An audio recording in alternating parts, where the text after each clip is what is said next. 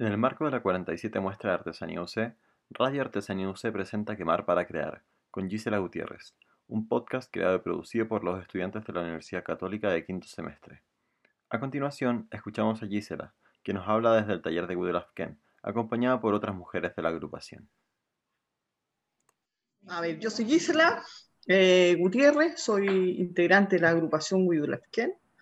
Eh, me desempeño, tengo un rol específico dentro de la agrupación, que yo soy la presidenta de la agrupación en este minuto. Bueno, soy artesana en, en, en grea, en arcilla, soy alfarera o ceramista. Eh, no tengo problemas con, con la denominación. Eh, para mí es, es, bien hacer un poco lo mismo.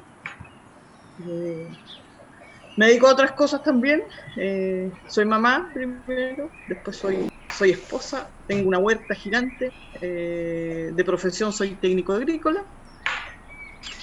Y también cumplo un rol acá en la Casona Cultural, en donde está nuestra escuela de oficio, eh, en donde estoy a cargo de un huerto educativo. Porque yo hago muchas otras cosas aparte de cerámica. Eh, sí, igual estoy sumamente involucrada.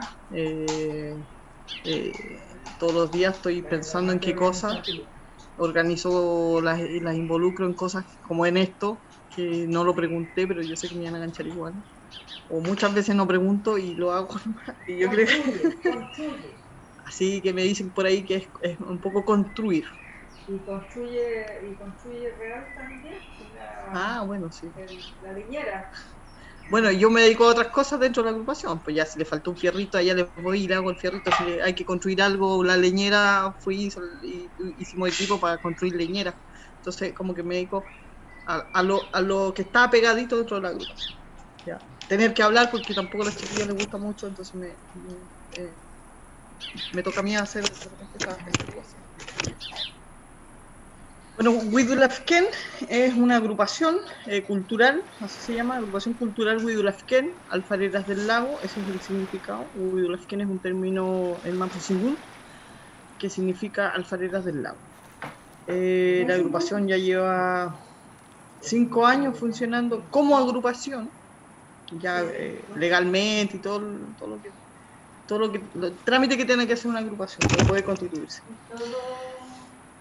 Eh, llegué aquí porque, bueno, partió este grupo hace ya un par de años atrás. Eh, yo ya había estado un par de clases eh, de cerámica, específicamente de GRES, y, me llamó la atención poder vincularme dentro de la misma comuna donde yo vivo con un grupo de mujeres que también estaban en la misma sintonía, con un estilo particular. entonces, por eso me vinculé, digamos, a la agrupación al grupo que partió, porque primero partió como un grupo de personas que se juntaban eh, aprendiendo el oficio eh, y tomando eh, específicamente un complejo alfarero existente en el país y que perteneció hasta, digamos, nosotros nuestra zona geográfica era para acá, era por acá. Que ahí partió mi interés por Ken y mi participación en el grupo. Bueno, y este grupo, Ken, son lo, componen 19 eh, artesanas, eh, tenemos un varón, así que son 18 mujeres y un varón, eh, y con el objetivo de poder hacer reproducciones de la cerámica más antigua que existe en el sur de Chile, que es la cerámica estilo Pitré. Es una de las cerámicas precolombinas que existen, tanto Talata Cameña, Valdivia, Vergel, Yoyeo y, y, así un montón más, y está también Pitré y es la más antigua que existe en el sur. Le, dan el nombre a esta cerámica, la cerámica estilo Pitren, porque eh, específicamente en un cerro Pitren hizo un hallazgo bastante importante por los años 60 y los arqueólogos pudieron determinar el estilo eh, específico. Y ese cerro Pitren está dentro de la comuna de Panguipulli. Eh, entonces era lo más pertinente si nosotros quisiéramos hacer algo de cerámica que tenga que ver con el patrimonio era hacer ese estilo cerámica que, que, le da el nombre a un cerro que lo tenemos nosotros, que el hallazgo fue en esta comuna. Por eso, eh, eso hace Pitren, eso hace Widulafken. Reproduce cerámica eh, estilo Pitren. El proceso es bien largo. Ya como les dije, partía desde identificar las piezas que están en los museos o en algunos catálogos y poder eh, determinar las, las, medidas, ¿no es cierto? Y, cómo lo, vamos a enfrentar esa construcción. Después, otra cosa importante es la recolección eh, del material. Nosotros en un comienzo eh, hicimos muchas pruebas de arcillas acá en la región de la zona. Logramos dar con una pasta medianamente que servía, eh, pero finalmente optamos por traer pasta de otra parte del país, porque es, bastante complicado y sobre todo que para poder ir a buscarla, eh, esa beta que nosotros teníamos está en, un predio particular y no podemos andar sacando cosas de otro lugar. Traemos a pasta, ¿no es cierto? Y eh, bueno, nuestras artesanas eh, empiezan ya con el modelado, usamos distintas técnicas de modelado y se realiza la figura. Una vez que se realiza la figura, hay otro proceso que es el, bruñido o pulido, que se hace con una piedrecita de río, ¿no es cierto? Y se va milimétricamente pasando por cada parte de la cerámica y eso le da una terminación, un sellado, una terminación eh, que finalmente va a ser el brillo y lo que caracteriza también a la, cerámica eh, que realizamos nosotros. Eso ya pasa por un periodo de secado, eh, dependiendo de la época del año, es más o menos rápido. En verano, dos, tres días, y en invierno son un par de semanas, ya, una o dos semanas. Una vez que eso está listo, tenemos un horno a leña con capacidad de 250, 300 piezas, dependiendo de los tamaños en realidad. Cada artesana trabaja sola en su, en su, en su casa. Eh, una vez a la semana nosotros nos juntamos aquí en el taller a, digamos, a resolver dudas, porque ahí tenemos cinco monitores que son las, las, artesanas que van mucho más avanzadas, ¿no es cierto?, en la confección, y ellas se de, eh, de resolver dificultades a las otras demás artesanas. Después de eso, se secan las piezas, se convoca a todas las artesanas con todas las piezas que hayan podido hacer al gran día de la quema. El día de la quema, es, eh, nosotros tenemos un horno en un sector rural, está eh, en un predio de una persona y eh, ese día se llega al lugar con todas, todas las artesanas llegan con su cajita, ¿no es cierto?, llena de cerámica 5C. Eh, se carga el horno, entre 250 y 300 piezas, como ya le había dicho, dependiendo de, la, de, qué tan productivo haya sido los, tiempos, porque generalmente hacemos quemas cada 2-3 meses. De, y se empieza, se prende el fuego. Eh, el fuego es fundamental, o sea, una, una pieza hecha de arcilla, ¿no es cierto?, con todos los procesos anteriores, es imposible que, que, viva o que, que se llame cerámica eh, si no está cocida. No sirve de nada, es un montón de tierra eh, con una forma. Eh, no tiene resistencia, tú la golpeas y se va a quebrar, no puedes contener agua, que es, lo fundamental en las la cerámicas, son contenedores, ¿no es cierto? pero no, serviría de nada si no estuviera cocido. Finalmente el fuego lo que hace es, perpetuar, ¿no es cierto?, este, este terrón de arcilla, es dejarlo para millones de años más. En los hallazgos arqueológicos hay cerámica pero antiquísima y, es digamos lo que lo único que permite que esto permanezca en el tiempo y que pueda ser usable porque puede ser bello antes de construirlo, sí. Eh, todos los procesos los vamos a hacer igual, pero si no está cocido no sirve de nada. Así que eh, es crucial el fuego en, este caso. Bueno, aquí en la cerámica son los cuatro factores importantes, pero uno, el agua, ¿no es cierto?, la tierra, el, aire, todo es fundamental porque todo interviene en lo que hacemos. El fuego es bastante eh, crucial y y lo determina. O sea, una cerámica si no está cocida no es cerámica. La jornada parte desde las 10 de 9 y media de la mañana que nos juntamos acá en nuestro taller eh, comunitario. Y nos dirigimos y llevamos las que tenemos vehículos, ¿no es cierto? Llevamos a las artesanas que no lo tienen, las llevamos al lugar, porque queda distante a, aproximadamente 5 kilómetros de acá. Y eh, organizamos las piezas, se, van, se tienen una forma de, colocarlas en- dentro del horno y se cierra la tapa del horno, se hace un, un guardián, un guardián del horno, que lo fabrican de arcilla, un monito, y se parte con el fuego. Y ahí son largas horas, el fuego generalmente partimos como a las 12, porque nos demoramos una y un- casi dos horas a veces en cargar el horno, y parte a las 12 y ya tenemos una tabla de quemas, entonces, y se termina alrededor de las 6 de la tarde, de aquí. Y en ese, en ese ra- rango de horas, en ese tiempo de horas, eh, la temperatura que cocemos nuestra cerámica es 900 grados lo máximo que, las. ¿ya? El horno da un poco más, pero nosotros llegamos hasta 900 y respetando unas curvas de, de cocción que ya las hemos ido eh, replicando cada vez que quemamos y que funciona bastante bien. Nosotros en ese horno, eh, pérdidas de pieza, es, yo creo que es un 0,001%. Generalmente hay muy pocos fracasos en, en la cerámica, no se rompen mucho, así que es bastante eficiente y, y un poco, eh, yo creo que es eficiente porque las artesanas también en los procesos de confección eh, lo hacen bien, entonces no, no- no se generan pérdidas. ¿ya? El fuego ya también los manejamos bastante bien, entonces no hay, las alzas de temperatura son ya conocidas y eso no es un problema. O sea, es una quema bastante exitosa. Nosotros se lo atribuimos a nuestro guardián, pero, pero en realidad cada una tiene su guardián en las manos y eso es, es, es fundamental.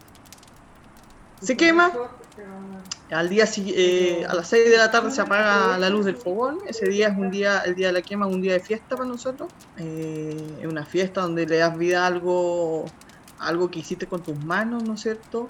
Es una fiesta porque nos permite juntarnos, es una fiesta porque es entretenido, eh, hacemos reunión, comemos rico, trabajamos harto también, planificamos cosas que van a venir más adelante. Entonces, es un día bastante eh, bonito eh, de participar y estar. Al día siguiente, em, el horno ya frío, 20 grados aproximadamente, eso ya es como a las 11 de la mañana, se abre el horno y se sacan las piezas.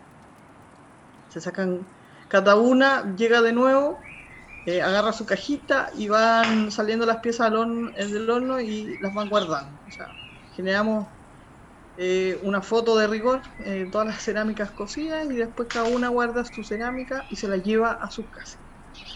Y en sus casas hacen otro proceso que es el, el ahumado. Nosotros no ahumamos las piezas eh, en la misma cocción, sino que se hace después, pues se hace posterior.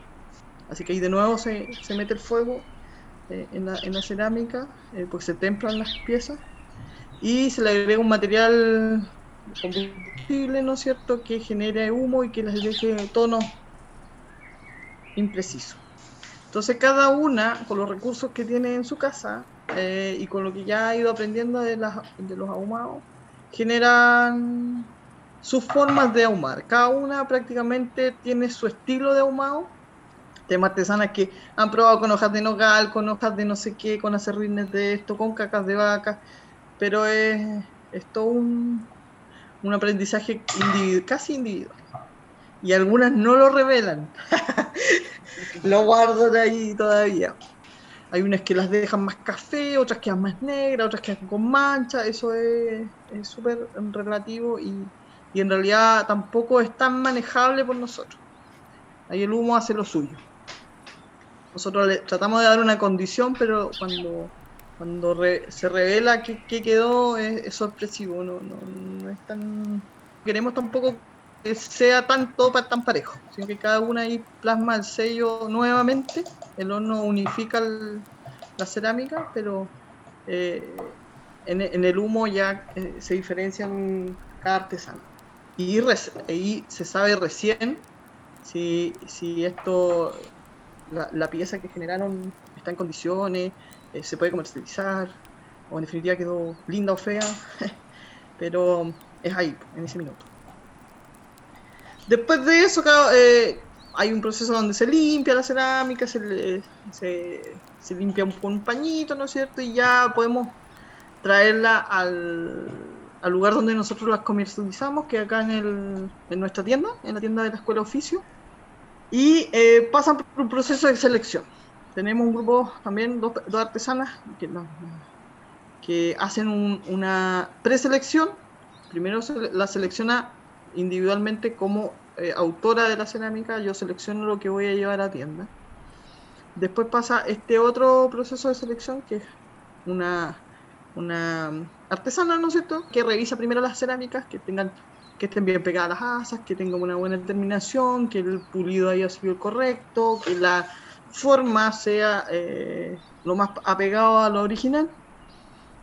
Después la revisan eh, la persona que trabaja aquí en la tienda. Ahí pasa otra selección. Y finalmente queda en exhibición. Bueno, With Love Ken, para nosotros, eh, voy a tratar de reflejar a las chiquillas en la respuesta. Es como. Es como darle importancia a algo que nos gusta. O sea, la- las artesanas que están aquí en la agrupación es porque realmente les gusta hacer cerámica. Widrosken para todas las artesanas es, es potenciar algo que tenían ellas oculto, tal vez, porque también no- no- nosotros no, no ha sido tan de generación en generación. Nosotros partimos desde cero, eh, con agricultoras, eh, con mamás, con- con señoras, con que nunca habían tenido ningún contacto con la arcilla, aparte de haber comprado alguna pieza cerámica en algún minuto, pero ningún contacto ya, digamos, como, como profesionales en el área. También es importante la agrupación porque para ellas ha sido un, día, eh, es un grupo de personas que se juntan por afinidad, en donde se generan lazos de amistad, en donde a través de este oficio más los lazos de amistad pueden comercializar. Entonces ya también son, eh, tienen ingresos y- ellas para, para su casa, entonces eh, les ayuda un montón. O sea, todo lo que venden, lo que puedan vender para ellas es, significativo, para el grupo familiar en general. Eh, es poder empoderarlas también como mujeres. Porque antes ella era la señora, nomás, pues, el marido trabajaba y, ahora muchas de ellas ya no, pues ellas también son las que llevan ingreso a la, casa. Así que ha sido empoderarla. Pero sí, bueno, la- la- sobre todo con la gente mayor. Tenemos varias, do- dos personas mayores, bien mayores, y para ellas también ha sido bastante interesante como, como que han renacido de nuevo, porque eh, son, son, se sienten importantes también. Nos llevamos re bien. Yo creo que eh, eh, nos encanta tener gente mayor también, porque es como es como sentirse más igual como familiar. Es como es como, sí, uno siempre está preocupado por la persona mayor y yo creo que lo- los mayores te tratan de enseñar cosas, entonces ha sido como bien. eh, Es como rico, es bien rico. Tenemos mm, eh, mujeres jóvenes, ¿ya? Eh, pero la relación es, es bastante horizontal, no, no hay barrera de edad ni nada por el estilo. Eh, hay unas muy cariñosas, hay unas muy tristonas, pero nosotros le subimos el ánimo. Hay unas que somos gar- garabateras. Eh. Y así la- las distintas habilidades de cada una aportan al, al desarrollo del grupo, con distintas áreas. Sí, cada una con su habilidad aporta eh, lo que pueda a la agrupación. Finalmente, lo más importante es que a, mi artesana la reconozca su, primero su grupo familiar. O sea, que, que, que, que la celebren los hijos, que la celebren sus maridos, que, hacen, que reconozcan que hacen cosas y que hacen cosas bien. Y que después entre nosotras mismas, y después viene ya lo otro es farándula.